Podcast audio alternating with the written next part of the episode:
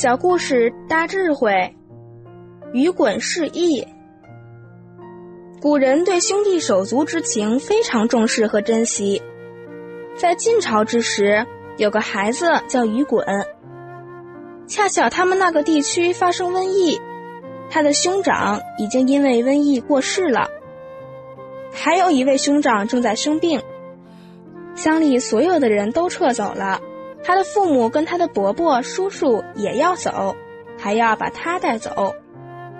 雨滚跟长辈说：“我不容易生病，所以不要害怕，我要留下来。”雨滚留下来照顾哥哥，晚上还到他死去的兄长墓碑前祭拜，独自哭泣。没过多久，他哥哥的病就好了。为什么会好？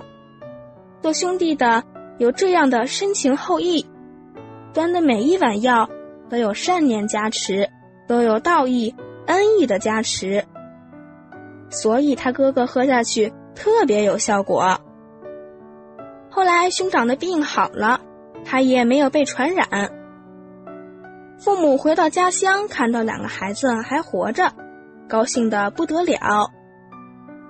雨滚演出了感人肺腑的兄弟之情。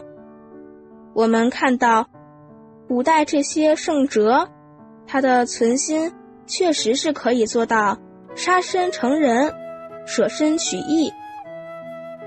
其实这样的态度，与宇宙人生真相暗合妙道。当他以道义的态度面对人生，纵使生命结束了。他来生绝对会有好地方可以去，而往往有舍身取义态度的圣哲人，就能演出一场场的人生好戏，能化干戈为玉帛，化凶险为吉祥。